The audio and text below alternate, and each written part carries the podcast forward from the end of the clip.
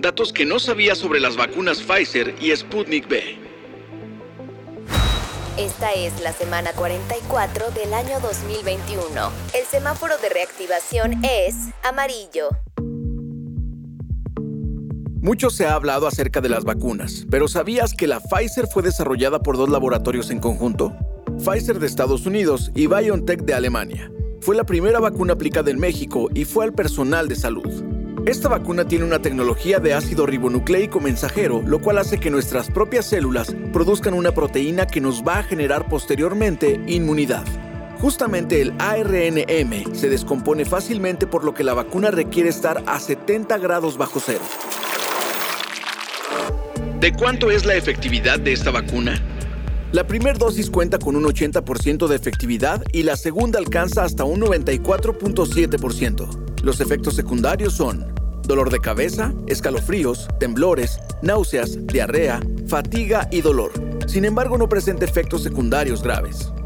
Ahora, sobre la vacuna Sputnik B, la B se le relaciona con victoria o vacuna. Algunos le llaman Sputnik 5, haciendo alusión a la carrera espacial rusa. Se aplica en dos dosis con 21 días de diferencia. Su tecnología de vectores adenovirales humanos hace que nuestro sistema produzca anticuerpos para neutralizar el virus.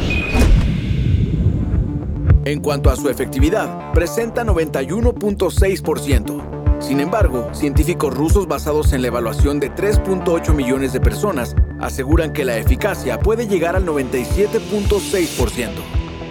Previene el 100% de casos graves. Ha presentado efectos secundarios leves como lo son dolor, escalofríos, fiebre, migraña e inflamación. Y no se tienen registros de efectos secundarios graves. Todas las vacunas son seguras, así que ya lo sabes. Cuando sea tu turno y esté la vacuna que esté en tu ciudad, póntela. La mejor vacuna es la que te toca. Y recuerda, protegerte es proteger a las personas que más quieres. Combate la desinformación y no compartas rumores. Recibe cada semana información verificada acerca del COVID-19. Suscríbete enviando un WhatsApp al 477-919-0712. En COVID-GTO combatimos la desinformación. Si quieres saber más, mantente al día a través de la página de la Secretaría de Salud de Guanajuato.